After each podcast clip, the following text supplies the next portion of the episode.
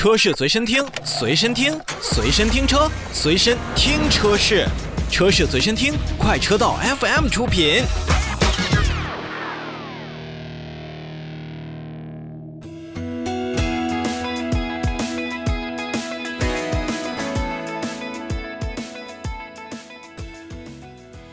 说完了几则在海外的召回之后呢，我们就要来聊一聊国内在去年吧，啊，这个非常风生水起的纯电动车型市场的 A 零零级的微型电动车。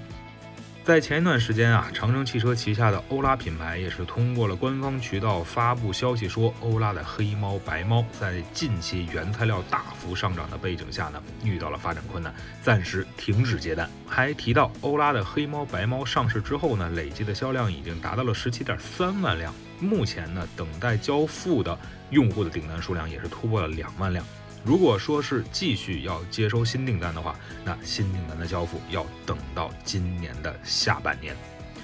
其实，在热销的推动下呢，欧拉的白猫、黑猫本可以凭借体量上的这个优势来摊薄供应链的一个成本，但是从今年和去年年底，呃，金原材料价格大幅上扬之后呢，也是导致了黑猫、白猫单台呢可能会超过亏损有一万块钱。所以说，这也是现阶段长城旗下的欧拉品牌暂停接单，并且考虑新对策的驱动因素之一。近期啊，其实，在咱们汽车行业内，普遍都是存在了缺芯少电的这种情况。类似于黑猫、白猫不得不暂时停止接单的微型电动车，并不是个案。早在去年十一月份，长安汽车的新能源就对外宣布，旗下的微型电动车长安奔奔 e-star 的国民版停止了接受订单。那么，预计呢，已经预定的车主的提车要等到三到四个月，而其他版本的车型的预定呢，估计也要等上两个月。其实这一现象呢，同样它是来源于汽车芯片的供应不足，以及部分区域的因限电等因素导致的工厂的产能不足。那么也算是订单是堆积严重了。除了缺芯少电导致的产能不足之外呢，其实微型电动车市场还面临着前所未有的成本压力。那么这也是我们之前提到的，像呃欧拉的黑猫、白猫，它在单台亏损万元的一个主要的原因。因为从去年二零二一年开始，我们看到的这个电池原材料当中的锂矿的价格是非常的。那其中呢，像锂金矿、电池级的这种碳酸锂等等，在去年的这种涨价幅度都是大概超过了两倍以上。那这对于很多车企来讲的话，那它的压力是有所而知的。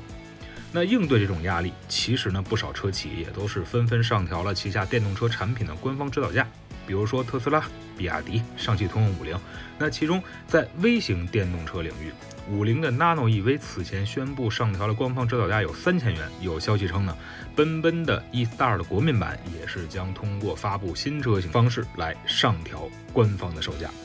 其实就目前的新能源车市场的发展现状来看的话呢。还是有了相应的这种产能的呃因素导致的，那么它的渗透率其实是挺高的。比如说从 A 零零级到 D 级车，那么它是一个非常飞速的一个发展。但是呢，相对来说，我们和日常大家去经常买到的 A 级车、B 级车、C 级车之外呢，那大家可能选择燃油车的这样的呃领域还是比较多的。因为我们也是看到了，比如说在 A 零零级市场。五菱宏光 mini EV，这就是绝对的一个主力。去年，刚才咱们提到欧拉是卖到了十七万多台，但是五菱宏光 mini EV 卖到了四十二万多台，那么占据这样一个微型车市场的份额的将近有一半。那么其实也正是五菱宏光 mini EV 的热销，带动了微型电动车型的这样的市场的火爆。奔奔的 e-star 四号的 E 幺零 X。奇瑞 QQ 的冰淇淋啊，这些后来者都是看到了五菱宏光 mini EV 它的热销才进行的这样加入市场的一个战斗。那么，怎么五菱宏光 mini EV 就不会受到这样成本的压力呢？是因为有这种专家对于五菱宏光 mini EV 进行拆解之后啊，发现这车。之所以能够做到非常低的价格，就是因为它简化了其中很多的这种装置。你比如说，呃，像制动器啊、水冷装置啊，同时，据称呢，半导体也是借用了面向家电的产品，并且呢，主要零部件都是在咱们本土的这个供应商来提供。那在这种低成本、本身就是很便宜的情况下，所以五菱宏光的秘密以为在价格优势上能够领先，也就不足为奇了。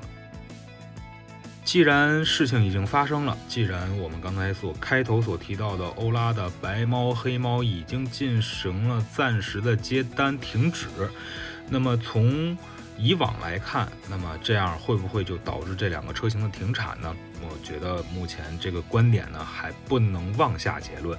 但是随着整个原材料的上涨，这样的一个上扬的幅度，目前还没有一个最终我们看到头的一个状态。所以，针对于微型电动车本身就有的这种叫薄利多销的优势，那可能就会随着成本的上扬而完全被覆盖掉。那么我们看，贵的电动车卖得很好，便宜的电动车也卖得很好。那其实现在有很多的主做新能源汽车的品牌和厂家，那么他们也愿意，或者说是也想通过自身产品的升级。